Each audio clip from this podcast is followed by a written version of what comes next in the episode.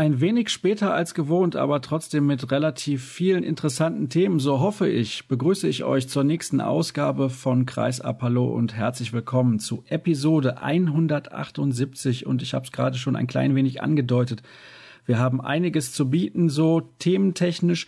Denke ich, sind viele Dinge mit dabei, die euch interessieren. Momentan nichts mit dabei, allerdings, das kann ich euch gleich sagen, ist die Champions League. Dort standen ja die Viertelfinalbegegnungen, also die Hinspiele auf dem Programm. Da kümmern wir uns dann nächste Woche drüber, wenn die Rückspiele ausgetragen wurden und wir wissen, wer es ins Final Four der Königsklasse geschafft hat. Aber Wer es nicht mitbekommen hat, hier nochmal alle Resultate im Überblick. Die SG Flensburg-Handewitt kommt zu Hause gegen Montpellier nicht über ein 28 zu 28 Unentschieden hinaus. Kielce verliert hoch mit 28 zu 34 gegen Paris Saint-Germain zur Halbzeit dort 10 zu 22 aus Sicht der Polen und das war schon eine Ansage der Franzosen. Der THW Kiel verdattelt es im letzten Angriff. Ein Fehlpass beziehungsweise ein nicht richtig gefangener Ball, glaube ich, von Lukas Nilsson war es. Und war das Skopje trifft ins leere Tor zum 29 zu 28 Sieg an der Förde. Und Nantes gewinnt mit 23 zu 27 gegen Skjern aus Dänemark. Und es könnte ein französisches Final Four werden dann in Köln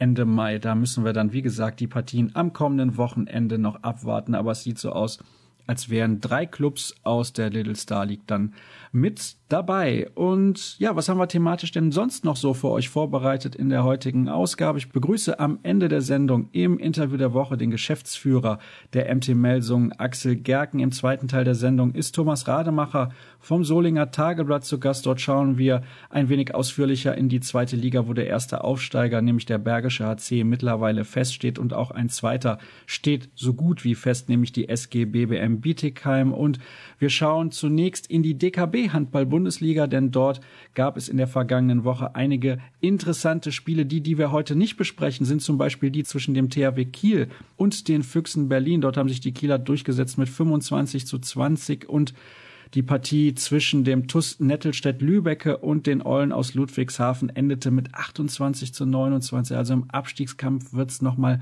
richtig, richtig eng. Und der TV Hüttenberg, der verlor zu Hause gegen den HCR lang mit 24 zu 27. Dort gab es eine blaue Karte, die für viel Diskussionsstoff sorgte. Das wird wahrscheinlich nächste Woche Thema sein, aber Zunächst begrüße ich und wir sprechen dann über die Partie zwischen der TSV Hannover Burgdorf und den Rhein-Neckar-Löwen, den Kollegen Simon Lange von der Matzak Sportunit. Hallo Simon. Hallo, grüße dich. Am vergangenen Donnerstag gab es ja, ich habe es eben schon gesagt, gleich mehrere sehr, sehr wichtige Partien in der DKB Handball-Bundesliga. Eine davon war das Duell zwischen der TSV Hannover Burgdorf und den Rhein-Neckar-Löwen. Der deutsche Meister hat sich am Ende durchgesetzt. Relativ knapp. Es war ein enges Spiel. 26 zu 23 haben die Löwen gewonnen. Und ja, gerade in der ersten Halbzeit, muss ich sagen, fand ich die Gastgeber sehr, sehr stark. Vielleicht kannst du das Spiel gerade in den ersten 30 Minuten noch mal ein bisschen Revue passieren lassen für uns, Simon. Also zunächst einmal muss man ja lobend festhalten, dass der Start bei weitem nicht so mies war wie noch im Hinspiel, als die Rhein-Neckar-Löwen, glaube ich, mit 8-0, 10-1 irgendwie gleich davon gezogen sind und das Spiel nach 10, 15 Minuten entschieden war. Das war am Donnerstagabend ganz, ganz anders. Die Hannoveraner waren von Anfang an auf, auf Augenhöhe, wie man so schön sagt haben das Spiel ausgeglichen gestaltet und hatten immer eine Antwort parat, die Löwen wiederum aber auch, wenn die Recken dann mal vorne gelegen haben. Und ja, so ging das munter hin und her und man hatte den Eindruck, wenn die so lange mithalten können, jetzt schon, dann äh, geht nach hinten raus vielleicht auch was. Und der Halbzeitstand von 13 zu 14 ließ ja auch noch alles offen. Ärgerlich war, dass Hannover eine 13 zu 11 Führung noch hergegeben hat. Da waren sie mit zwei Toren weg und ja, treffen dann aber nicht, beziehungsweise Anni Schmid, glaube ich, macht einen Doppelpack und Kaspar Mortensen verwirft noch nach der Schlusssirene einen sieben Meter, sehr ärgerlich. In letzter Zeit haben wir da öfter Probleme. In Erlangen bei der Niederlage in Nürnberg haben die Recken auch schon einige sieben Meter verworfen. Insofern hätte Hannover auch mit einer Führung in die Pause gehen können und die Löwen hätten sich nicht beschweren können. Fabian Böhm super gestartet, Morten Olsen hat das Spiel auch gut geleitet, schon fast ein bisschen zu vertrickst, irgendwie so manches Zauberanspiel an den Kreis hat nicht so funktioniert.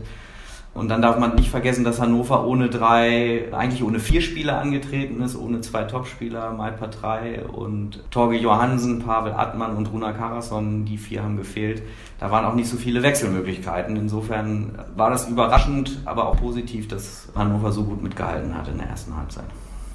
Du hast das Halbzeitergebnis angesprochen, 13 zu 14 eben noch diesen sieben Meter, auch den Kaspar Mortensen kurz vor der Pause verworfen hat. Und ich fand gerade in der Anfangsphase hatte Hannover starke Probleme mit Metz Menzer Larsen. Der hatte eine Quote von sechs Toren bei sechs Versuchen beim Stand von 8 zu 7 für die Löwen. Warum war das so schwierig, den in den Griff zu kriegen? So ganz genau habe ich das natürlich nicht analysieren können, warum ausgerechnet er dann immer wieder frei zum Wurf kam. Und ich glaube, er kam relativ frei zum Wurf. Das waren jetzt keine schwierigen Würfe, die er genommen hat. Und eigentlich stand die Abwehr gut, aber offenbar hat sich Mensa Larsen so gut bewegt oder hat im entscheidenden Moment die Bälle bekommen, dass er da dann auch treffen konnte. Und Semisch hat ja eigentlich auch gut gehalten gegen die anderen Würfe der Löwen, aber die von Mensa eben nicht. Insofern hatte er da einfach einen Lauf und ja, war schon phänomenal. Die sechs von acht Toren für die Löwen war schon äh, sensationell. Absolut. Und er natürlich dann auch ein Spieler, den man auswechseln kann und dann bringt man mal Kim Ekdal Durier. Naja, also die Löwen, die haben schon noch ordentlich was von der Bank. Von dem ich gerade gelesen habe, dass er nach Paris wechselt für zwei Jahre, obwohl er doch eigentlich schon die Karriere beenden wollte. Ja, so schnell kann das gehen, aber ich denke, da kann man ja auch mal zwei, drei Euro noch mitnehmen bei PSG. Und das ist auch eine sehr, sehr gute Mannschaft, die sportlich ambitioniert ist. Von daher, und er kennt ja auch ein paar Mitspieler dort, zum Beispiel ja Uwe Gensheimer aus seiner Zeit in Mannheim allerbestens. Ja, dann in der zweiten Halbzeit lag Hannover eigentlich so durchweg mit zwei Toren hinten und hat sich dann rangekämpft auf 19 zu 19 und den Ausgleich erzielt. Dann gab es eine doppelte Zeitstrafe. Da hätte man denken können, jetzt setzen die Löwen sich ab. Trotzdem danach 21 21 und dann ist es bei den Recken komplett abgerissen. Warum? Das weiß ich auch nicht, aber es ist, war ja so, wie du es beschrieben hast. Sie lagen mal mit zwei, mal mit dreien sogar hin. Da dachte man, das war's jetzt und trotzdem haben sie sich irgendwie dann doch wieder mit ein, zwei Toren am Stück zurückgekämpft, trotz der doppelten Unterzahl, haben alle Rückschläge weggesteckt. Und obwohl Kai Häfner einen, einen gebrauchten Tag erwischt hat, wie er es selbst genannt hat, hat sich sogar bei der Mannschaft entschuldigt. Eins von neun Würfen, ist allerdings auch nicht fit. Seine Wurfschulter ist angeschlagen. Also erstmal war es erstaunlich, dass die Recken in, in der körperlichen Verfassung, in der der Kader war, überhaupt so lange so gut mitgehalten hat. Die Löwen mussten wirklich beißen und dann ja, wie du sagst, haben sie irgendwie den Faden verloren und äh, warum auch immer. Dann ging der ein oder andere Wurf dann doch vorne nicht rein. Timo Kastening hatte eine Riesenchance vorher auch schon was vergeben. Der Kopftreffer da an Palika. Da lagen sie allerdings auch schon mit zwei, drei Toren hinten. Da hätten sie nochmal auf zwei oder eins rankommen können. Also da ahnte man schon, jetzt geht ihnen irgendwie die Luft aus. Fabian Böhm, der achtfache Torschütze, hat hinterher gesagt, nicht uns ist die Luft ausgegangen, sondern die Löwen hatten den längeren Atem beschreibt wahrscheinlich auch irgendwie dann doch noch das Quäntchen mehr Qualität im Kader, das Quäntchen mehr Power im Kader, das Quäntchen mehr Erfahrung, Quäntchen mehr Selbstbewusstsein. Einen eigentlichen Bruch im Reckenspiel gab es nicht. Deswegen ist es tatsächlich rätselhaft zu erklären, ja, warum die Löwen dann plötzlich auf drei, vier Tore davon ziehen konnten. Und sie haben das Spiel dann für sich entschieden mit der Souveränität vielleicht, die auch ein Meister hat. Und wären sie eine Mannschaft, die keinen Titel gewonnen hat zuvor, hätte ich mir vorstellen können, dass sie dann eventuell so eine Partie dann auch verlieren. Du hast eben ganz kurz die Partie in Erlangen erwähnt, also besser gesagt in Nürnberg gegen den HC Erlangen vergangene Woche. Ist das so eine typische Niederlage für Hannover in dieser Saison, weil man immer denkt, genau das sind die Spiele, da erwartet man von den Recken, dass sie die gewinnen mit dem Kader, den sie auch zur Verfügung haben? Ja, wir haben ja immer die Vorsaison im Hinterkopf, wo sie in der Rückrunde bis auf das erste Spiel vor der Winterpause ja kein einziges Spiel mehr gewonnen haben. Und auch da äh, gab es Spiele, wo man sagt, na jetzt müssen sie aber auch gewinnen mit dem Kader und egal wie schlecht die Situation ist. Diese Spiele hat Hannover diese Saison eigentlich gewonnen. Zuvor hatten sie, glaube ich, in Melsung verloren und gegen die Rhein-Neckar-Löwen, da kann man mal verlieren. Dann kam noch eine weitere Niederlage hinzu, an die ich mich jetzt gerade nicht erinnere. Und dann gab es sowieso eine, eine, eine Serie von 13 Spielen ohne Niederlage, bis sie in Göppingen Krachen verloren haben. Dann haben sie auch noch in Wetzlar verloren. Das konnte man alles irgendwie noch erklären und verkraften. Und plötzlich verlieren sie aber auch in Erlangen. Also irgendwie ist auswärts jetzt der Wurm drin und der Trend insgesamt ergebnistechnisch geht er zumindest abwärts. Richtig ist, in Göppingen kann man mal verlieren und im Zweifel auch gegen Wetzlar, aber in Erlangen eigentlich nicht. Und trotzdem haben sie da ein, ein sehr, sehr schlechtes Spiel abgeliefert. Auch da gab es natürlich schon Verletzungssorgen, sind mit Verletzungssorgen schon hingefahren, versuchten die Recken zuvor auch ein bisschen zu mauern, zu taktieren. Ha, der fällt aus, der fällt nicht. Also da ahnten sie schon, es wird schwierig.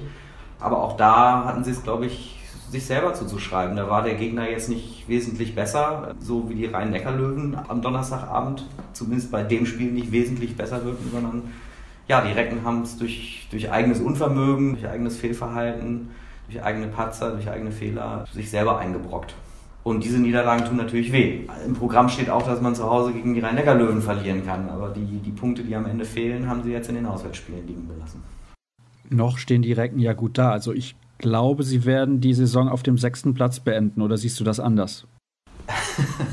Nach unten, glaube ich, geht tatsächlich nicht mehr so viel. Also da sind sie abgesichert und der, der Punktevorsprung ist so groß und sie werden ja sicherlich auch noch zwei, drei, vier Spiele von den letzten gewinnen. Davon gehe ich aus. Auf Platz vier, auf den relevanten Platz vier ist der Abstand jetzt auch schon vier Punkte oder drei Punkte. Und ich glaube, Sonntag in einer Woche spielen sie in Magdeburg und das ist dann ja das richtungweisende Spiel. Also verlieren sie da, dann können sie die direkte Europaqualifikation tatsächlich abhaken und sich mit Platz 5 oder 6 begnügen und Kiel wieder noch überholen oder nicht, die sind ja punktgleich.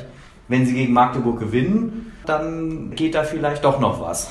Ansonsten haben sie ja noch das Final Four in Hamburg als Backup. Ja, da wollte ich dich nämlich gerade fragen. Hast du irgendwie den Eindruck, dass die Mannschaft, weil sie merkt, sie hat einen gewissen Substanzverlust, auch durch wichtige Leistungsträger, die fehlen, den Fokus schon irgendwie auf dieses Pokalfinal vorgelegt und sagt sich, ja, klar, in einzelnen Spielen, wie jetzt so einem Highlight gegen die Rhein-Neckar-Löwen in einer vollen Halle, wo wir auch nochmal Werbung machen wollen für unsere Mannschaft, da holen wir nochmal alles raus, aber bei so Duellen in Erlangen, da sparen wir uns die 10 Prozent, die es vielleicht auch braucht, dann so Auswärtsspiele zu gewinnen in der Handball-Bundesliga ist natürlich gewagt. Das zu, zu behaupten, zu unterstellen, das weiß ich nicht. Das kann ich nicht seriös beantworten. Das würden die Spieler auch niemals zugeben und vielleicht auch nicht so off the record zugeben. Die wollen jedes Spiel gewinnen, das glaube ich ihnen. Und sie wiederholen tatsächlich ja in Hannover mantraartige wir konzentrieren uns nur aufs nächste Spiel. Natürlich ist das Final Four in, in den Hinterköpfen, ganz klar. Und äh, jeder denkt sich, naja, okay, jetzt verlieren wir, und, aber wir haben ja noch eine Chance. Aber ich glaube, niemand gibt bewusst 10% weniger und schenkt ein Spiel in Erlangen ab. Also das passt, glaube ich, nicht ganz, das glaube ich nicht. Tatsächlich waren die Recken ja verschont geblieben von größeren Verletzungen. Jetzt hat es sie ein bisschen erwischt. Da muss der eine oder andere natürlich auch mehr Gas geben und dann ist der Substanzverlust bei ihm also noch umso höher kann natürlich auch eine Rolle spielen, aber ich glaube auch nicht, dass da jetzt schon Kräfte geschont werden fürs Final Four. Also da gibt es ja ohnehin noch ein bisschen Vorbereitungszeit und an dem Tag ist sowieso jeder so hoch motiviert, dass er nicht merkt, irgendwie, ich habe irgendwie in den letzten zwei, drei Wochen überall mal ein bisschen Prozent gespart, jetzt kann ich hier noch mehr Gas geben. Also daran glaube ich nicht, nein. Unterstellen wollte ich das auch niemandem, um Gottes Willen. Also Leistungssportler, die wollen normalerweise immer gewinnen. Von daher kann ich das auch nicht so wirklich glauben, aber man weiß ja nie. Es kann im Unterbewusstsein passieren und dann hat man so ein Spiel halt dann auch eben verloren. Du hast eben auch Verletzte genannt, die momentan nicht mit dabei sind. Ich habe mich vor der Saison unglaublich auf Pavel Atman gefreut. Was ist denn los mit dem Russen? Ja, hast du Scheiße an der Hand und am Fuß hat das vor allen Dingen ja gehabt. Jetzt hat er eine Verletzung in den Adduktoren, er hat offenbar schon Pech. Oder er ist tatsächlich ein verletzungsanfälliger Spieler, denn er kam ja schon vorverletzt nach Hannover. Zu dem Zeitpunkt, wo der Wechsel dann feststand, kurz danach hat er sich, glaube ich, verletzt. Und diese Verletzung in Russland auch nicht wirklich auskuriert. Und dann kam er nach Hannover, war schon angeschlagen und verletzt sich in der Vorbereitung, macht dann trotzdem, glaube ich, noch für zehn Minuten irgendwie das dritte Saisonspiel und fällt dann tatsächlich ein halbes Jahr aus, weil der Mittelfußbruch oder der Ermüdungsbruch im, im Mittelfuß irgendwie ja doch zu heftig war. Und ja, dann gibt er so langsam sein Comeback, wird herangeführt, war praktisch wie ein Neuzugang, macht dann zwei, drei tatsächlich gute Spiele und ja, dann kommt die Länderspielpause und angeblich war auch da alles in Ordnung. Man hat sich dann angeblich erst wieder in Hannover verletzt. Das weiß man natürlich nicht. Auch da will ich nichts unterstellen. Macht dann ein Training, vertritt sich und ohne Fremdeinwirkung ist schon wieder verletzt. Also ist schon sehr tragisch und vor allen Dingen wäre wichtig, um einfach einen Morten Olsen auch zu entlasten im Angriff. Der wirkt ja dann auch manchmal so gut und genieartig wie er ist, wirkt er manchmal ein bisschen überspielt oder übertourt. Auch wenn er ja hauptsächlich nur im Angriff zum Einsatz kommt, aber es wäre halt eine gute Alternative und einfach hätte er auch noch mehr Überraschungseffekt irgendwie für den Gegner, weil er ja noch ein anderer Spielertyp ist. Jetzt kann man nur hoffen, dass Atman im Saisonendspurt und zum Final Four dann doch noch wieder fit wird. Dass man da noch eine Alternative hat im Rückraum Mitte. Ein abschließendes Thema habe ich in diesem Teil der Sendung, was ich noch gerne besprechen würde. Das ist natürlich die Personalie Kaspar Mortensen. Der wird im Sommer dann zum FC Barcelona wechseln. Das ist ein herber Verlust für die Recken. Da müssen wir nicht drum herum diskutieren, denn er ist aktuell der Führende in der Torschützenliste und spielt eine bockstarke Saison. Wie hat man das denn in Hannover aufgenommen? Ich denke, man kann den Spieler ja durchaus verstehen, denn der FC Barcelona ist nicht irgendein Verein im Handball. Auf der anderen Seite muss man natürlich sagen, schade, schade, weil Hannover war gerade dabei, sich eine richtig gute Mannschaft zusammenzubauen und dann fällt so ein wichtiger Spieler aus dem Puzzle raus. Das ist richtig. Darf natürlich nicht vergessen, wo er herkam, nämlich aus der Insolvenzmasse vom HSV, Resterampe und ist halt in Hannover untergekommen. Nicht weit weg aus Hamburg, auch nicht weit weg aus der dänischen Heimat. Kumpel Morten Olsen hier und hat sich dann eigentlich auch ganz gut eingefügt sofort einen neuen Vertrag bekommen, hat dann aber auch natürlich die schlechte Saison mit den Recken gehabt und schon in diesem Sommer merkte man, dass der richtig heiß ist und richtig Bock hat. Das hat er bei jeder Gelegenheit gesagt und sagt, ich bin in der Form meines Lebens. Dann hat er noch einen Gesichtsbruch gehabt. Ne, Gesichtsbruch ist ein doofes Wort. Kieferbruch in der Vorbereitung. Er hat dann im Training mit Maske gespielt. Da dachte man schon, oh, jetzt verliert er seine Form. Hat er aber nicht. Und dann hat er, wie du erwähnst, ein Tor nach dem anderen geworfen und steht zu Recht an der Spitze der Torjägerliste. Wenn auch, darf man nicht vergessen, Julius Kien wirft keine 7 Meter, Morten Olsen wirft 90 Prozent der Recken 7 Meter. So kommt man dann eben auch auf die Toranzahl. Dennoch ist das Gegenstoßspiel auch ja, auf ihn sehr zugeschnitten. Heißt nicht umsonst, der Blitz ist tatsächlich blitzschnell vorne und macht die Dinger in der Regel rein. Und natürlich ist es ein herber Verlust, zumal Lars Lehnhoff, der Dauerrecke, der ja alles mitgemacht hat, von der dritten Liga bis zum Aufstieg, Europapokal, eine schwierige Saison hat, immer wieder angeschlagen ist, verletzt ist und auch nicht jünger wird, sodass Mortensen praktisch immer durchgespielt hat und natürlich wird er eine Lücke hinterlassen. Dennoch, ich habe es mit einem Ohr mitbekommen, was TV-Experte Martin Schwalb gesagt hat, es ist jetzt kein Riesenverlust für die Recken, das ist nicht die spielentscheidende Position und natürlich ist das so. Ein Linksaußen oder ein Außen bleibt ein Außen und natürlich wirft er viele Tore, aber ich glaube, wenn Morten Olsen jetzt doch wieder wegginge, mal wieder, wie er schon mal getan hat, das wäre noch viel, viel schlimmer. So einen Mortensen kann man sicherlich irgendwie ersetzen. Vielleicht auch erstmal nicht eins zu eins, aber vielleicht, wer auch immer der Nachfolger wird, wächst er in diese Rolle hinein. Aber gar keine Frage, menschlich auch ein super Typ, immer vorne weggegangen, kein Blatt vor den Mund, immer gesprächsbereit und hat immer die, die Wahrheit ausgesprochen, nimmt auch das Wort Europa in den Mund. Insofern ist das definitiv ein Verlust für alle hier, fürs Team, für die Mannschaft, für die Fans, vor allen Dingen unheimlich beliebt bei den Fans. Aber wie du es sagst, man kann es auch nachvollziehen, wenn der FC Barcelona anruft, dann sagt man da nicht sofort Nein, sondern denkt drüber nach und dann gibt es wahrscheinlich auch ein bisschen mehr Geld und am Mittelmeer ist es vielleicht schöner als am Maschsee. Aber ich habe mir sagen lassen, Barcelona spielt irgendwie nur vor 500 Zuschauern regelmäßig. Da geht es in Hannover dann doch schon ein bisschen bunter zu und lebhafter mit 9000 jetzt zum Beispiel gegen die Rhein-Neckar-Löwen. Da wird es schon eine Umstellung für ihn. Dann würde ich gerne eine Frage dazu noch stellen. Gibt es schon konkrete Namen, die gehandelt werden für seine Nachfolge? Da bringst du mich jetzt in Verlegenheit. Wir selber haben den Namen Christian Ugalde gespielt, dessen Vertrag in Westbrem am Ende der Saison ausläuft, der Carlos Ortega, den Reckentrainer, sehr gut kennt, weil Ortega dort jahrelang Trainer war der auch vom FC Barcelona kommt, wie Ica Romero und Carlos Ortega, ist aber auch tatsächlich eine Vermutung, lange nicht verbrieft. Man sagt, ein Nachfolger für Mortensen stünde schon längst fest und es würde tatsächlich zu den Recken passen, die niemals so einen wertvollen Spieler ziehen lassen würden, wenn sie nicht schon längst Ersatz in der Hinterhand hätten und dann eben obendrein noch vielleicht eine kleine Ablöse kassieren. Aber die Recken halten wie immer dicht, also offiziell gibt es da gar nichts. Sie haben ja noch nicht mal offiziell den, den Wechsel von Mortensen bestätigt würden sie dann auch mit der Begründung sagen, ja, ein Spieler, der den Verein verlässt, das müssen wir ja nicht vermelden. Richtig ist ja, dass er eigentlich noch Vertrag hatte. Also da kann man nur spekulieren. Da sind noch offiziell keine Namen gefallen, inoffiziell eigentlich auch weniger. Lassen wir uns überraschen. Also die Spur, die führt nach Ungarn zu Ugalde, dem Linksaußen von Telekom Westbrem. Und da gibt es ja auch einige Veränderungen auf dieser Position. Da kommen Kontamahe und Manuel Strelek. Deswegen brauchen die keinen Linksaußen mehr. Ja, ich danke dir, Simon. Das waren sehr, sehr viele interessante Informationen rund um die Recken aus Hannover. Und dann machen wir die erste kurze Pause in der heutigen Ausgabe und gehen gleich von der DKB Handball Bundesliga in das Unterhaus. Weiter geht's in der heutigen Ausgabe von Kreis ab. Es geht in die zweite Handball-Bundesliga und dort kennt sich bestens aus. Thomas Rademacher vom Solinger Tageblatt. Hallo Tom. Hallo Sascha.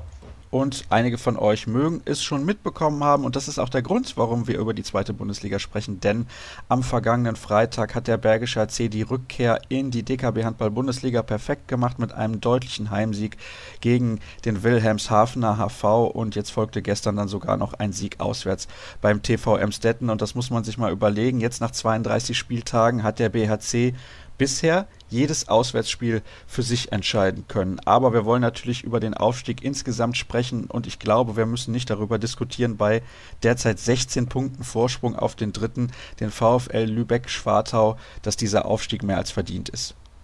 Ja, verdient ja sowieso. Hat sich ja schon relativ früh sogar auch abgezeichnet. Das war jetzt nur eine Frage der Zeit, wann es passiert. Aber mit was für einer Dominanz der BRC durch die Saison gegangen ist, ist schon beeindruckend und ohne Beispiel kann man fast sagen, also in der eingleisigen zweiten Bundesliga. Jetzt ist natürlich noch ganz spannend, wie das ins Ziel kommt. Das wäre natürlich ein traumhaftes Ergebnis mit vier Minuspunkten dann tatsächlich reinzukommen. Bin ich gespannt, ob das jetzt auch noch klappt. Aber was da bisher passiert ist, ist natürlich aller, aller Ehren wert und auch dann gestern noch in Emstetten noch einen draufzulegen. Da musste man auch extrem emotional engagiert spielen, um das Spiel da zu gewinnen in der zweiten Halbzeit wo es ja in der ersten auch nicht so lief. Da hätte man auch annehmen können, ja, vielleicht lässt der BHC so ein bisschen nach, ist aber in keinster Weise passiert. Das wollte ich nämlich gerade fragen. Normalerweise wollen Leistungssportler ja jedes Spiel gewinnen. Also ich kann mir nicht vorstellen, dass die jetzt irgendwie weniger geben auf der Platte. Nee, sah auch tatsächlich nicht so aus. Aber wenn man dann einmal am Ziel ist, dann kann es ja auch mal sein, dass die paar Prozente dann fehlen und die letzte Galligkeit, sagen wir es mal so. Ne? Und die Unkenrufe sind natürlich da in dieser Richtung, aber die Mannschaft hat sofort gezeigt, dass es, wie sagt man da so schön, seriös weitergeht und sich überhaupt nichts nachsagen lassen will und auch eben wirklich unbedingt den ersten Platz dann so früh wie möglich noch sichern will und eben so eine, eine tolle Saison dann eben auch zu Ende bringt und jetzt eben nicht dann, keine Ahnung, am Ende mit 10 oder 12 Minuspunkten ins Ziel will.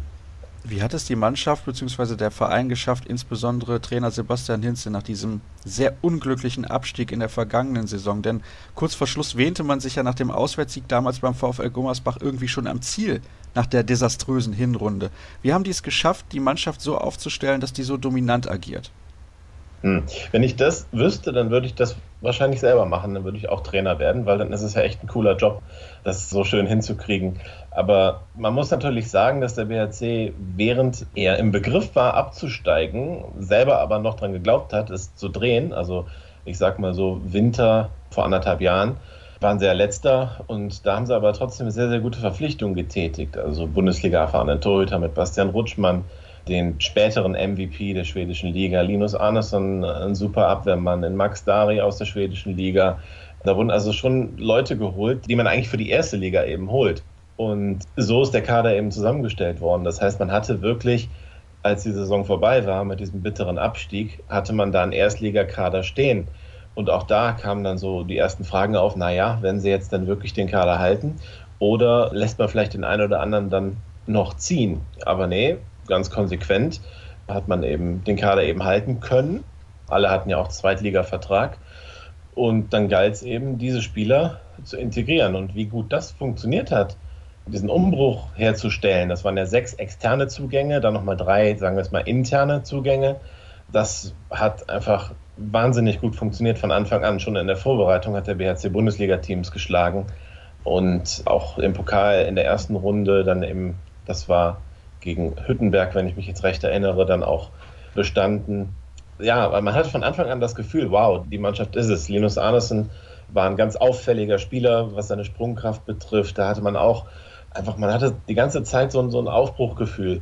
Entschuldigung, da muss ich nochmal einmal kurz abschweifen. Das war ja auch schon da am letzten Spieltag, als sie gegen Hannover gewonnen haben und dann wegen des Torverhältnisses gegenüber dem VfL Gummersbach abgestiegen sind. Einer der bittersten und schlimmsten Momente der Vereinsgeschichte sportlich wurde dann zu so einem richtigen erhabenen Moment, weil die Fans in der Unihalle ungefähr eine Viertelstunde lang BHC, BHC gerufen haben, während die Mannschaft völlig nervlich am Ende in der Spielfeldmitte stand und traurig war. Das war so ein magischer Moment im Sport, wie man ihn wirklich selten hat.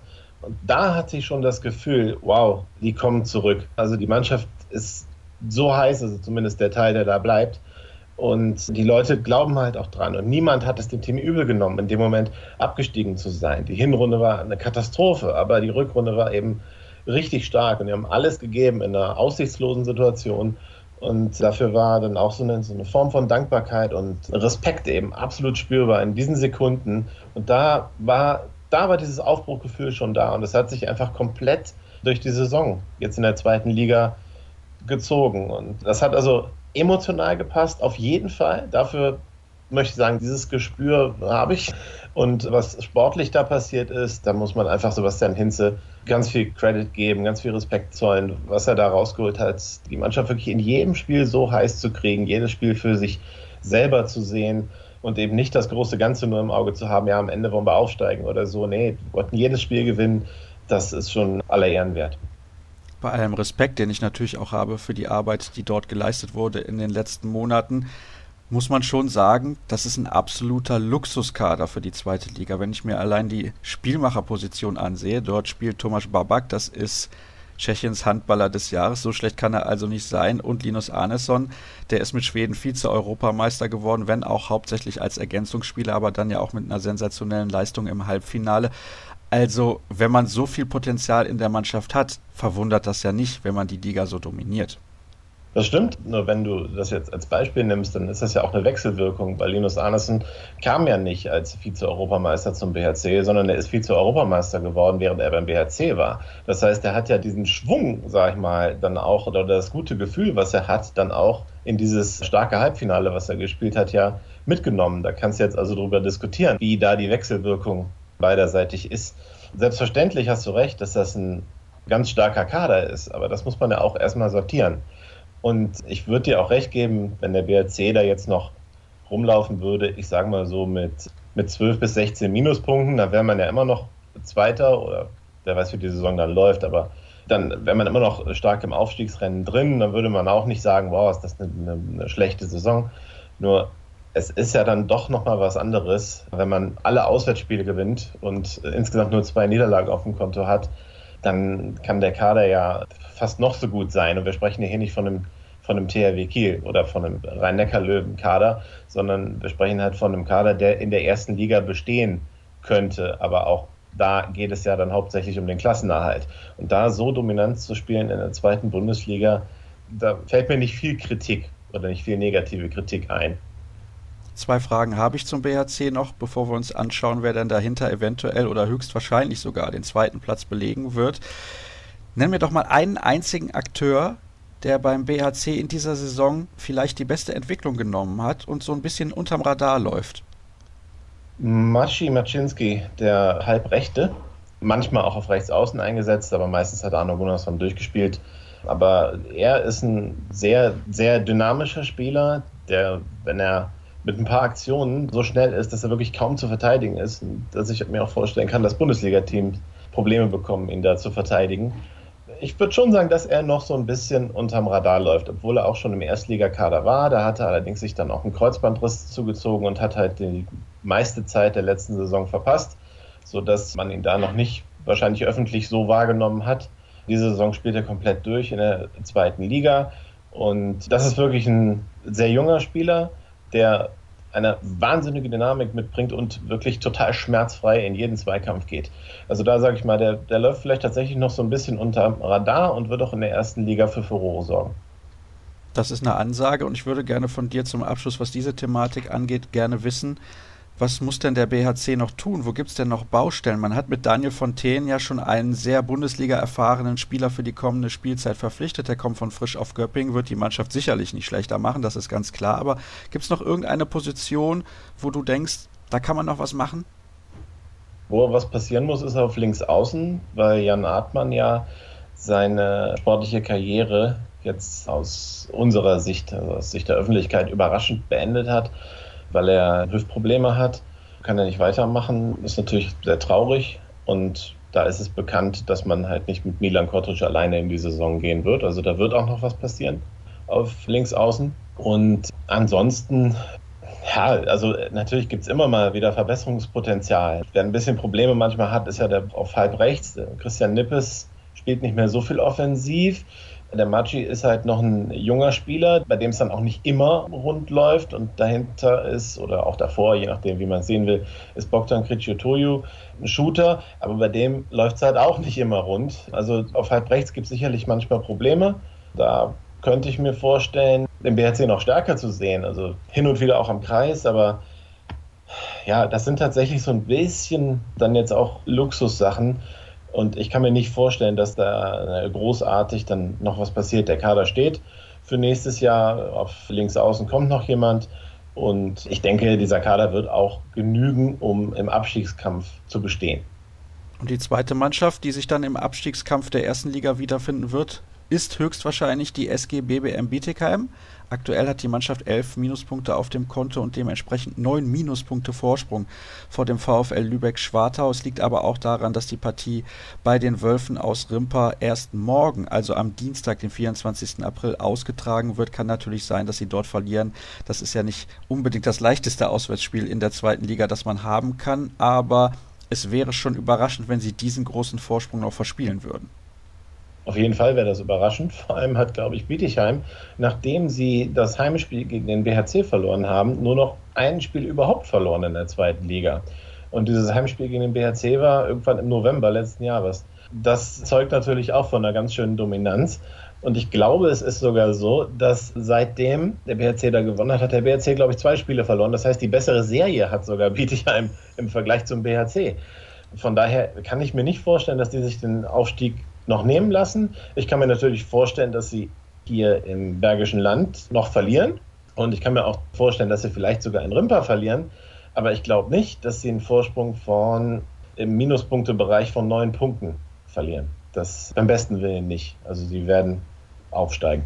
Aber sie müssen beispielsweise auch noch nach Bad Schwartau reisen, also beziehungsweise zum VfL Lübeck Schwartau reisen. Sie spielen noch zu Hause gegen Baling, auch kein angenehmer Gegner am letzten Spieltag. Da kann man immer mal befreit aufspielen und wenn man dann selber den Druck hat, gewinnen zu müssen, könnte es enger werden. Gegen Emstetten zu Hause, ja, das ist ein Spiel, das man sicherlich gewinnen muss, auch gegen Wilhelmshaven, aber die Auswärtsspiele für Bietigheim, die haben es schon in sich.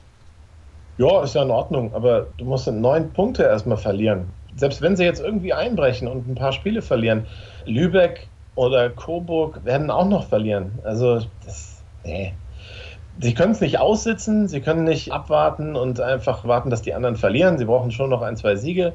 Aber ansonsten kommt der Aufstieg von ganz alleine, wenn die jetzt nicht total nachlassen. Also das ist zu viel. Das ist einfach zu viel Abstand. Und Lübeck siehst du da auch nicht in der Lage, noch eine Serie zu starten? Absolut nicht. Bei Lübeck fehlt ja auch Oliver Milde, der ist ja zur Rückrunde zum Füchsen Berlin gewechselt. Das war ein absoluter Leistungsträger in der Hinrunde. Ich bin, ich will nicht sagen überrascht, aber die spielen ja noch die stabilste Rückrunde von den Verfolgerteams hinter dem BRC und Bietigheim. Haben aber auch immer mal wieder Niederlagen, wo man sich dann fragt, naja, hätte das jetzt passieren müssen oder passiert das einem Aufsteiger oder solche Fragen, die einem da in den Kopf kommen.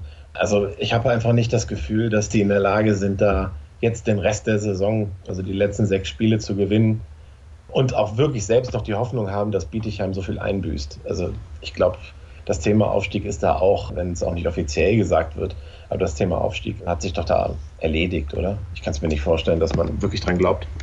Überrascht dich das, dass Bietigheim so klar auf dem zweiten Platz liegt? Also Coburg und Baling, das sind die beiden anderen Absteiger aus der Erstligasaison des vergangenen Jahres und die sind Vierter und Siebter. Gerade Baling, finde ich, enttäuscht massiv. Ja, absolut. Also Coburg Coburg kann ich gar nicht so richtig beurteilen. Ich glaube, dass Coburg gar nicht so unzufrieden ist mit der Saison, die sie gespielt haben und vielleicht auch gar nicht unbedingt den Anspruch an sich selber hatten, unbedingt wieder aufsteigen zu müssen. Aber Barling hat es auch so vollmundig angekündigt, jetzt steigen wir wieder auf und die haben ja auch einen guten Kader zusammengehalten und dann so teilweise auch wirklich so negative und schlechte Serien da hinzulegen, das hat mich schon sehr überrascht. Also diese Bilanz auch momentan jetzt, wenn ich auf die Tabelle gucke, 18 Siege, 3 Unentschieden, 11 Niederlagen. Das ist ja jetzt nicht überragend gut für einen ehemaligen Erstligisten, der wieder aufsteigen will. Das hat mich schon überrascht und genauso überraschend finde ich eben, dass Bietigheim da so dominant als Zweiter spielt. Man muss ja wirklich sagen, die spielen seit einem knappen halben Jahr extrem dominant.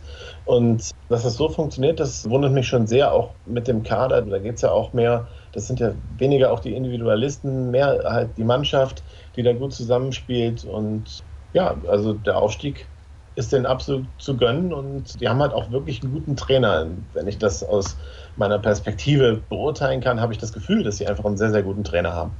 Das ist ja Hartmut Meyerhofer, der hat übrigens angekündigt, jetzt schon vor einigen Wochen, dass er den Verein zum Saisonende nach fünf Jahren verlassen wird. Und das ist deswegen interessant, weil man meinen könnte, das hat dann Einfluss auf eine Mannschaft, wenn der Trainer seinen Abgang bekannt gibt. Aber eben in Bietigheim, wie Tom das gerade gesagt hat, scheint das überhaupt nicht der Fall zu sein. Ja, dann haben wir uns um die Aufsteiger, also um den einen fixen und den anderen designierten gekümmert. Dann schauen wir kurz noch auf das Ende der Tabelle. Dort sieht es sehr, sehr schlecht aus für den THSV Eisenach. Viele Jahre in der DKB Handball Bundesliga unterwegs gewesen.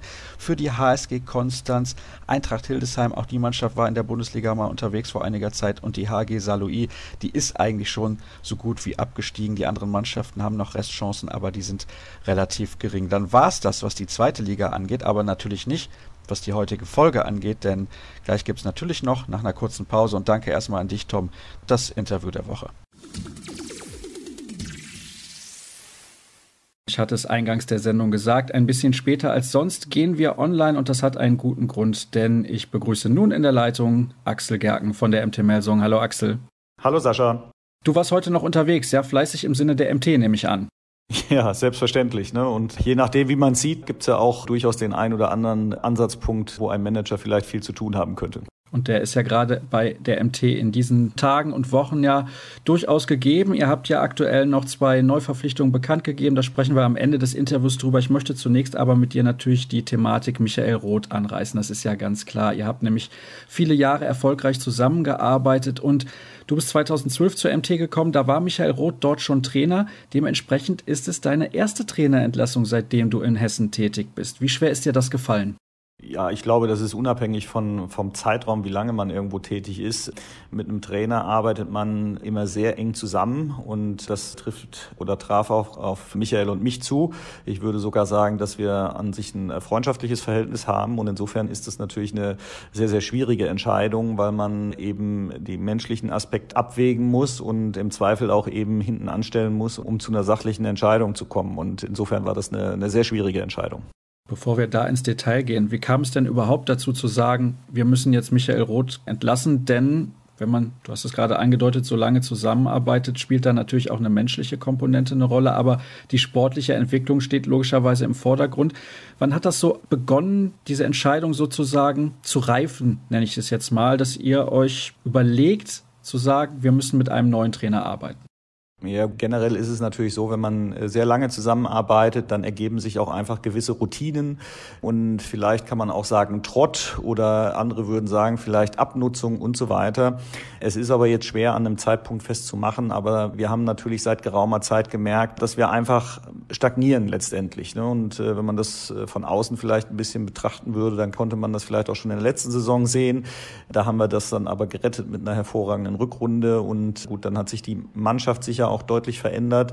Das war ein verhältnismäßig großer Umbruch und das macht es natürlich auch nicht immer einfacher, aber natürlich wollten wir einfach mehr erreichen und das schließt sich ja auch Michael ein und da kamen wir nicht so richtig weiter und das letztendlich zusammengenommen mit allen Details, die da eine Rolle spielen können, hat dann dazu geführt, dass wir uns eben auch schon während der Saison hier dazu entschieden haben, Michael freizustellen. Ihr habt im vergangenen Sommer ordentlich zugelangt auf dem Transfermarkt. Ihr habt drei Europameister verpflichtet. Damit steigen natürlich auch die Erwartungen. Aber mal unabhängig von diesen Personalien, was wolltet ihr denn sehen? Spielerisch vor allem eine deutliche Steigerung oder ging es vornehmlich um die Platzierung? Das ist nämlich meiner Meinung nach immer noch ein deutlicher Unterschied. Man kann auch mit, ich nenne es jetzt mal ein bisschen überspitzt formuliert, hässlichem Handball deutscher Meister werden. ja, vielleicht, aber also von solch einer Zielsetzung haben wir uns nicht gesteckt. Aber wir wollten natürlich schon unter die Top 5 bis 6 kommen auf jeden Fall. Das war so das, was wir intern anvisiert haben und natürlich uns im spielerischen Bereich auch eben deutlich verbessern.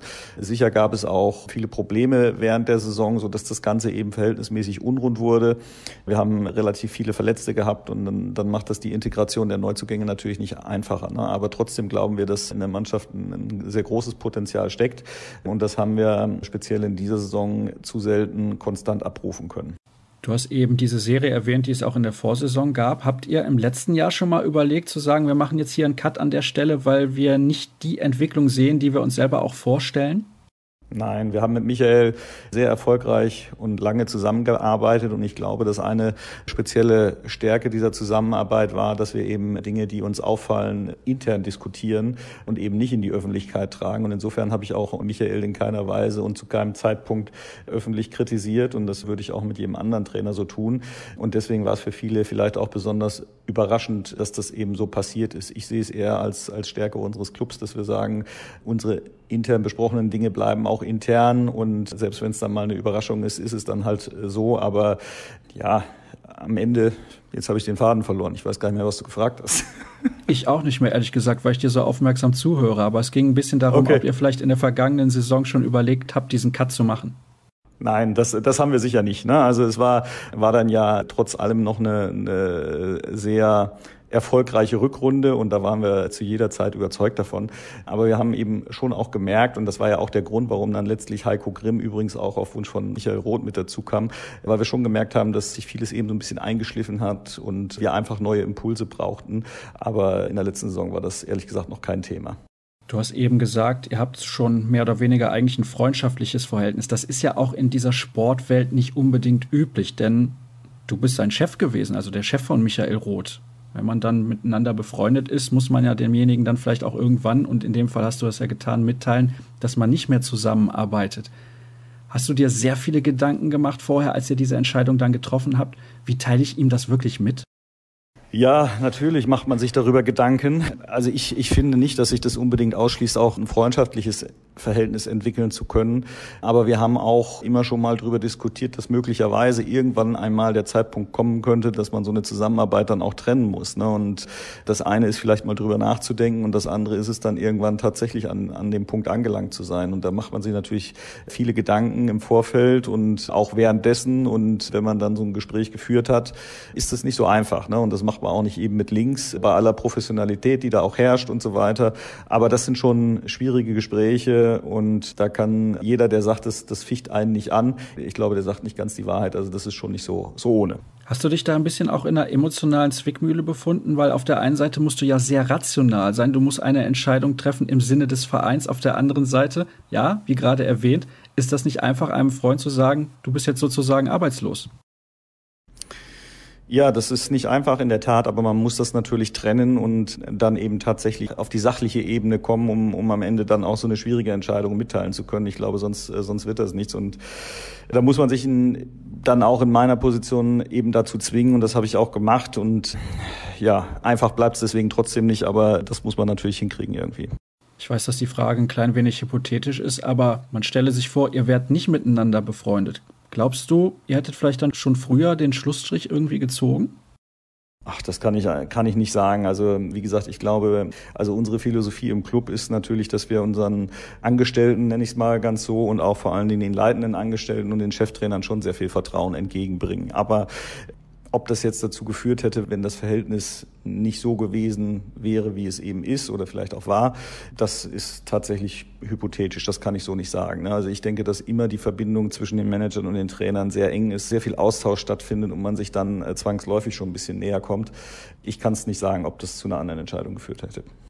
Dann würde ich gerne mit dir nochmal auf die aktuelle Saison ein bisschen genauer eingehen. Ihr seid gestartet mit einer Niederlage in Stuttgart wenn man dann so einen Kader zusammen hat, wo man auch weiß, die Erwartungen von außen sind natürlich groß. Man hat einen Julius Kühn geholt, der ja bislang auch eine überragende Saison spielt. Tobias Reichmann, Champions League-Sieger, mehrfacher übrigens. Dann noch Finn Lemke, Abwehrchef der deutschen Nationalmannschaft. Und man verliert dann zum Auftakt bei einer Mannschaft, wo man weiß, die wird nur um den Klassenerhalt spielen. Wie geht man dann so in die nächsten Wochen? Ja, das ist ja nun schon ein Augenblick her, aber äh, das ist natürlich schon ärgerlich, wenn man äh, eben so einen Saisonstart verpasst sozusagen, äh, zumal das ja auch in diesem Jahr nicht das erste Mal war. Ich glaube, auch in der Saison davor haben wir es nicht geschafft, das erste Spiel zu gewinnen. Und ähm, ja, dann, dann erkehrt natürlich direkt ein bisschen Verunsicherung ein oder, oder der eine oder andere fragt sich, ja, ist das wirklich alles, äh, läuft das so rund und so weiter. Also man beschäftigt sich einfach damit. Ähm, und das ist natürlich eine andere Situation, als wenn man sagt, okay, selbst wenn man es nur knapp gewinnt, aber das erste erste Spiel hat man gewonnen und äh, hat dann gleich ein bisschen Sicherheit gewonnen und so weiter. Ist ein Start in eine Saison ist immer unheimlich wichtig und, und zumindest in dem ersten Spiel haben wir den ziemlich ja, verfehlt. Ne? Wenn ich mir jetzt so den Verlauf der Saison dann insgesamt ansehe, da waren ja auch tolle Siege mit dabei. Also ihr habt Mannschaften geschlagen die sind absolute Spitzenklasse in Deutschland und auch internationale Spitzenclubs wie beispielsweise die Rhein-Neckar-Löwen. Also dieses Potenzial steckt ja in der Mannschaft. Was glaubst du, hat es so schwierig gemacht, dieses Potenzial auch auszuschöpfen? Ja, ich habe ja schon gesagt, dass wir auch die ganze Saison über schon mit auch Verletzungen zu kämpfen hatten. Das ist sicher ein, ein Thema, wobei man sich darüber meines Erachtens nicht zu sehr beschweren darf, weil das auch eben viele andere oder wenn nicht gar alle anderen Clubs in der ersten Liga betrifft. Und ähm, wir haben es einfach nicht geschafft, genügend Konstanz in unser Spiel zu bringen. Ne? Also wir haben immer wieder auch sehr, sehr gute Leistungen gebracht, die du eben genannt hast, aber auch eben immer wieder unnötige Punktverluste. Und je mehr unnötige Punktverluste man sich eben erlaubt, und davon hatten wir schon einige in der, in der Hinrunde meines Erachtens, desto mehr steigt dann auch der Druck. Ne? Und ich finde, dass wir bis zum Dezember eigentlich noch verhältnismäßig gut dabei waren, hätten mit einer sehr, sehr guten Rückrunde sicher noch was erreichen können, wussten aber eben auch, dass dann sehr schwierige Auswärtsspiele auf uns warten. Und ja, sind dann nie so richtig eigentlich die gesamte Saison über in, in, in, in so einen ja, vielleicht notwendigen Flow gekommen, der dann dazu führt, dass das entsprechende Selbstvertrauen da ist und so weiter, was dann da alles eine Rolle spielt und, und die Dinge einfach äh, selbstverständlicher werden, sondern wir mussten uns alles sehr hart erarbeiten und das hat nicht immer uneingeschränkt gut funktioniert. In der Pressemitteilung zur Entlassung von Michael Roth habt ihr gesagt, es war alternativlos. Das ist schon relativ drastisch, finde ich. Ähm, ja, das hört sich vielleicht drastisch an, aber ich sag mal, wenn wir so eine Entscheidung treffen, dann ist sie für uns natürlich alternativlos sozusagen. Das ist ja dann das Ergebnis eines, eines solchen Prozesses. Wir haben einfach das Gefühl gehabt, dass wir ja unsere Strukturen, so wie sie eben jetzt in der Mannschaft waren, ja eingefahren sind, ist vielleicht das falsche Wort, aber sich einfach so ein so ein, so ein Trott ergeben hat, den wir einfach aufbrechen mussten. Und ich glaube, für unsere Spieler machen wir sehr viel möglich und das auch sehr zuverlässig und vielleicht ist das auch so ein bisschen, wo man sagt, ja, ein bisschen Wohlfühlklima ist eingekehrt und was dann vielleicht dazu führt, dass das ein oder andere Prozent an der einen oder anderen Stelle eben fehlt und in dem Bereich, wo wir uns gerne bewegen wollen, fehlt es eben, um letztendlich erfolgreich zu sein. Hast du die Angst? Ihr habt jetzt die ersten beiden Spiele unter Heiko Grimm ja verloren. Gegen hessische Mannschaften übrigens, also gegen den TV Hüttenberg und gegen die HSG Wetzlar dass ihr mit einem negativen Flow, weil du dieses Wort eben gerade benutzt hast, greife ich das gerne mal auf, in die Sommerpause geht und dann auch in die neue Saison. Denn das kann ganz schnell natürlich auch nach hinten losgehen. Und dann hat man einen neuen Trainer in der Saison installiert und geht halt auch mit diesem Negativerlebnis in die neue Spielzeit. Wie kann man das verhindern? Also im Moment ist es auf jeden Fall ein negativen Flow. Da gibt es auch nichts zu beschönigen. Und das waren zwei total enttäuschende Leistungen. Natürlich insbesondere das Heimspiel gegen Hüttenberg, aber eben auch die, jetzt die, die Leistung gegen Wetzlar. Und da ist dann auch natürlich die Mannschaft gefordert. Da muss einfach mehr kommen meines Erachtens. Aber wir haben ja noch ein paar Spiele und ich bin der festen Überzeugung, dass Heiko Grimm mit seiner Arbeit da noch die richtigen Mittel finden wird, dass wir noch einige Spiele gewinnen können und dann eben mit einem positiven Flow aus der Saison noch gehen. Aber wie intensiv hast du dir darüber Gedanken gemacht, dass das vielleicht nicht passieren könnte? Denn wenn ich mal auf den Spielplan schaue, da kommen noch einige dicke Brocken auf euch zu. Ja, keine Frage. Ne? Aber die Planung war vielleicht eine andere, will ich mal sagen. Jetzt ne, die Punkte, die wir eigentlich holen wollten, haben wir im Moment mal nicht geholt. Jetzt auch nach dem Trainerwechsel. Aber nichtsdestotrotz liegt das nicht an Heiko Grimm. Ne? Also da muss man auch ehrlich sein, weil natürlich er erst sehr kurz da ist und da die Verantwortung hat. Deswegen hat er unser volles Vertrauen. Und wenn ich mich noch recht daran erinnere, auch wenn ich noch nicht da war, auch Michael Roth hat zu seiner Zeit, als er zur MT kam, das war eine ganz andere sportliche, viel prekärere Situation natürlich zu dem Zeitpunkt. Ich glaube, da waren es 0 zu 22 Punkte, hat er auch die ersten ein, zwei Spiele verloren und dann ging es auch los. Und insofern wird sich harte Arbeit, die die Jungs jetzt im Moment auch betreiben, auszahlen und dann werden wir noch Punkte holen, ganz klar. Also du weißt, warum ich frage, weil du kennst natürlich besser als ich den Mechanismus in dieser Sportszene. Ja, gut, aber ich meine, äh, wir haben jetzt, jetzt haben wir acht Jahre mit einem Trainer zusammengearbeitet, was ein außergewöhnlich langer Zeitraum ist, würde ich sagen, im Sportbusiness und deswegen werden wir sicher nach zwei Spielen nicht die Nerven verlieren. Glaubst du, du wirst versuchen, etwas mehr auf Distanz zu gehen mit Heiko Grimm, als du das mit Michael Roth gemacht hast, jetzt nach dieser Erfahrung? Das weiß ich nicht. Ich finde es unglaublich wichtig, dass ein großes Vertrauensverhältnis zwischen, zwischen dem Trainer und, und, und einem Manager herrscht. Und das werde ich auch bei Heiko Grimm so beibehalten. Aber nichtsdestotrotz, und man, da muss man sich einfach im Klaren drüber sein, kann es auch da irgendwann dazu kommen, dass man sich vielleicht gegenseitig eingestehen muss, dass die Zusammenarbeit nicht mehr funktioniert. Aber äh, da mache ich mir jetzt im Moment keine Gedanken drüber. Aber ähm, wenn man ehrlich ist, ist es ähm, eigentlich bei jedem Trainer so, egal wie erfolgreich er ist oder wie lange er in einem Club ist, wird das irgendwann immer der Fall sein. Und das muss man einfach wissen und das müssen beide wissen. Und ich glaube, dann kann man das auch gut gestalten und trotzdem sehr vertrauensvoll und eng miteinander arbeiten. Ihr habt ja nun schon Neuzugänge verpflichtet für die neue Saison. Übrigens vor der Aufzeichnung des Interviews kam die Pressemitteilung. Also herzlichen Dank an den Kollegen Bernd Kaiser, dass wir da noch die Informationen rechtzeitig bekommen haben. Aber bevor wir über diese beiden Personalien sprechen, würde ich gerne wissen, in den Gesprächen mit Heiko Grimm, als ihr ihn als Co-Trainer installiert habt, wie sehr war das schon die Perspektive Cheftrainer irgendwie Thema? Es gab diese Perspektive und von dieser Perspektive hat auch Michael Roth gewusst, weil er natürlich selber auch eingeräumt hat, dass er nicht noch 15 Jahre Cheftrainer sein würde irgendwo. Insofern war das durchaus thematisiert, nur der Zeitpunkt stand natürlich nicht fest und insofern ist es jetzt auch nicht total überraschend, dass wir ihm dieses Vertrauen schenken. Und was erwartet ihr von ihm, was die spielerische Komponente angeht? Erwartet ihr taktische Änderungen? Weil ich habe gerade gesagt, ihr habt ja vorher mit ihm gesprochen und da war die Perspektive Cheftrainer ja durchaus abzusehen. Möchtet ihr anders spielen, als ihr das in den letzten Jahren getan habt? Da habt ihr sehr körperbetont, sehr physisch agiert und die Mannschaft hat natürlich auch ein bestimmtes Image in der Liga. Wollt ihr davon ein bisschen wegkommen, vielleicht auch gerne sogar? Ach, das weiß ich nicht. Also ich meine, die Philosophie ist, glaube ich, schon die, dass wir, dass wir natürlich körperliche Spieler mögen, gar keine Frage, robuste Spieler mögen. Aber natürlich möchten wir auch gerne ein bisschen mehr Spielwitz vielleicht an der einen oder anderen Stelle zeigen. Das ist gar nicht ausgeschlossen. Aber ich glaube, die, die, die Grundphilosophie in der Mannschaft, die ist da und, und die soll auch erhalten bleiben, weil das schon noch eine Philosophie des Clubs ist letztendlich. Und davon abgesehen, glaube ich, ist die Qualität der Spieler, über die wir verfügen, auch so, dass da noch eine Menge Potenzial ist, um vielleicht noch den einen oder anderen Punkt mehr in der Bundesliga zu holen zukünftig. Ich habe es eben gesagt, ihr habt zwei neue Spieler ja schon verpflichtet. Der eine davon kommt mit sehr, sehr vielen Vorschusslorbeeren. Domagoj Pavlovic von RK Zagreb, kroatischer Nationalspieler, der aufgrund einer Verletzung jetzt die EM in der Heimat leider verpasst hat, aber der im Trikot seines Clubteams zuletzt sehr, sehr gute Leistungen gebracht hat und viele Vereine waren auch an ihm interessiert. Das ist, glaube ich, eine Verpflichtung, vor allem wenn man auf die Vertragslänge schaut, bis 2022, von dem ihr euch sehr, sehr viel erwartet. Ja, also ich glaube, jeder, der sich ein bisschen auskennt, weiß, dass Domagoj Pavlovic wirklich ein Topspieler ist. Tatsächlich hat er jetzt eine Daumenverletzung gehabt, aber hat danach schon wieder gezeigt, was er auch für RK Zagreb wert ist. Und ähm, ich bin super happy, dass er, dass er sich für die MT entschieden hat, weil das wird sicherlich nochmal ein qualitativer Fortschritt innerhalb unseres Teams sein können. Und ich glaube auch, dass er ein sehr interessanter Spieler für die Bundesliga insgesamt sein wird und vielleicht sogar so ein bisschen diesem allgemeinen Trend entgegensteht, dass vielleicht Topspieler nicht so gerne in, in die Bundesliga wechseln. Also wir freuen uns total darüber, dass er zu uns kommt und glauben, dass er wirklich eine, eine echte Verstärkung für uns sein wird. Was sagt denn dann eigentlich so ein Akteur wie Tim Schneider, der ja, ich finde, ein guter Bundesligaspieler ist? Wenn so einem Spieler dann ihm vor die Nase gesetzt wird, in Anführungsstrichen, weil ich nehme an, ihr habt ja auch mit ihm darüber gesprochen und über seine zukünftige Rolle im Verein auch. Ja gut, also er kennt ja seine Rolle und wir haben ja auch vorher seinen Vertrag verlängert.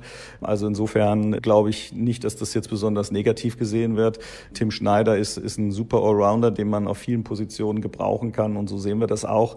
Leider wird uns Johannes Goller ja verlassen als einer unserer jungen, selbst ausgebildeten Kreisläufer. Und äh, dafür werden wir, werden wir dann äh, weiterhin auch auf Tim Schneider absolut setzen, der diese Rolle mit ausfüllen kann, aber eben auch viele andere Rollen ausfüllen kann. Und das ist, glaube ich, eine große Stärke von Tim. Und deswegen sind wir genauso froh, dass auch er da ist. Letztendlich ist es natürlich immer so, in allen ambitionierten Mannschaften gibt es natürlich auf allen Positionen gute Spieler, die alle um ihre Spielanteile kämpfen. Natürlich wollen wir auch Konkurrenz im Team haben und natürlich sollen auch alle ihre Spielanteile erhalten. Aber letztlich helfen starke Spieler der Mannschaft natürlich natürlich auch erfolgreich zu sein und deswegen kann das eigentlich keiner negativ sehen. Und ein starker Spieler ist sicherlich auch Yves Kunkel, der kommt aus Leipzig zu euch, der hatte eigentlich noch ein Jahr Vertrag. Was überzeugt euch so sehr, dass ihr sagt, wir nehmen für den sogar Geld in die Hand? Ja gut, Yves Kunkel ist meines Erachtens einer der kommenden deutschen Nationalspieler auf der Linksaußenposition, war ja auch hier und da schon mal bei den Lehrgängen dabei. Und an sich haben wir auf der Position mit Michael Allendorf und Finn Bax geplant. Wir glauben allerdings, dass Finn Bax noch ein bisschen Zeit benötigt. Das heißt aber nicht, dass wir nicht auch in Zukunft mit ihm planen werden. Wir werden jetzt mal gucken, ob wir noch einen schönen Verein für ihn finden, wo er auch entsprechend Spielpraxis sammeln kann. Und dann werden wir auch mit ihm, je nachdem im Rahmen eines Zweitspielrechts oder äh, wo die Reise dann auch hingeht, weiter planen. Das heißt, entweder einen Anschlussvertrag machen oder wie gesagt ein Zweitspielrecht. Aber er ist auch weiterhin auf unserer Rechnung, braucht halt nur noch ein bisschen Zeit zur Entwicklung. Was muss denn passieren, Axel, damit diese Saison noch einigermaßen versöhnlich für euch zu Ende geht? Ist das überhaupt noch möglich? Ja, das ist immer möglich. Ne? Vor allen Dingen, denke ich, müssen wir jetzt speziell nach diesen zwei enttäuschenden Spielen, die wir jetzt gerade abgeliefert haben, glaube ich, unsere eigenen Fans in den Heimspielen versöhnen und da wirklich alles in die Waagschale werfen und mit absoluter Leidenschaft und Intensität zu Werke gehen. Dann werden wir zum einen erfolgreich sein und dann werden wir, glaube ich, auch wieder unsere Fans versöhnen, weil das ist, glaube ich, am wichtigsten. Da haben wir viele, ich will nicht sagen vor den Kopf gestoßen, aber schon auch für Enttäuschung gesorgt und das wollen wir einfach in dieser Saison noch revidieren und das wahre Gesicht der Mannschaft zeigen.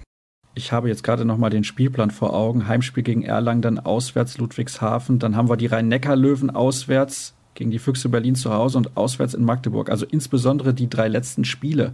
Da ist die Mannschaft, finde ich, also das ist meine persönliche Meinung, in Hinblick auch auf die kommende Spielzeit schon noch unter Druck.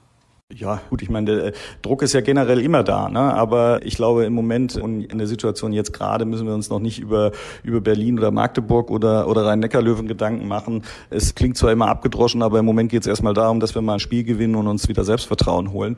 Und da ist die nächste Aufgabe noch ein bisschen hin gegen Erlangen, aber das wird eben ganz wichtig sein, dass wir da erfolgreich sein werden und dann geht's weiter. Ich bin übrigens sehr gespannt, ob dann noch der ein oder andere Transfer folgt. Oder kannst du mir jetzt sagen, da passiert nichts mehr bis zum Sommer beziehungsweise bis zur nächsten Spielzeit. Also generell glaube ich, sind wir gut aufgestellt. Da wird nichts mehr passieren. Aber natürlich ist Transfergeschäft jetzt nicht nur ein Geschäft von Januar bis April oder Januar bis Mai sozusagen, sondern natürlich kümmert man sich mittlerweile ganzjährig um den Kader und das ist dann häufig auch schon hier und da ein bisschen weiter in die Zukunft gerichtet. Aber ich glaube, fürs nächste Jahr sind wir gut aufgestellt und da sollte eigentlich alles komplett sein. Wunderbar. Dann vielen herzlichen Dank, Axel, für ein offenes und ehrliches Gespräch. Ich denke, das ist auch für dich zuletzt nicht sonderlich einfach gewesen. Wir haben es angesprochen, dein Verhältnis zu Michael Roth sicherlich ein engeres als bei vielen Managern und Geschäftsführern oder Trainern in der DKB Handball Bundesliga beziehungsweise im Sport allgemein. Dann soll es das gewesen sein mit der aktuellen Ausgabe von Kreisab. Alle weiteren Informationen gibt es wie immer unter facebook.com slash kreisab, bei Twitter at kreisab.de sowie bei Instagram, da sind wir auch zu finden unter dem Hashtag Kreisab. Das war's für Episode 178. Bis nächste Woche dann. Tschüss.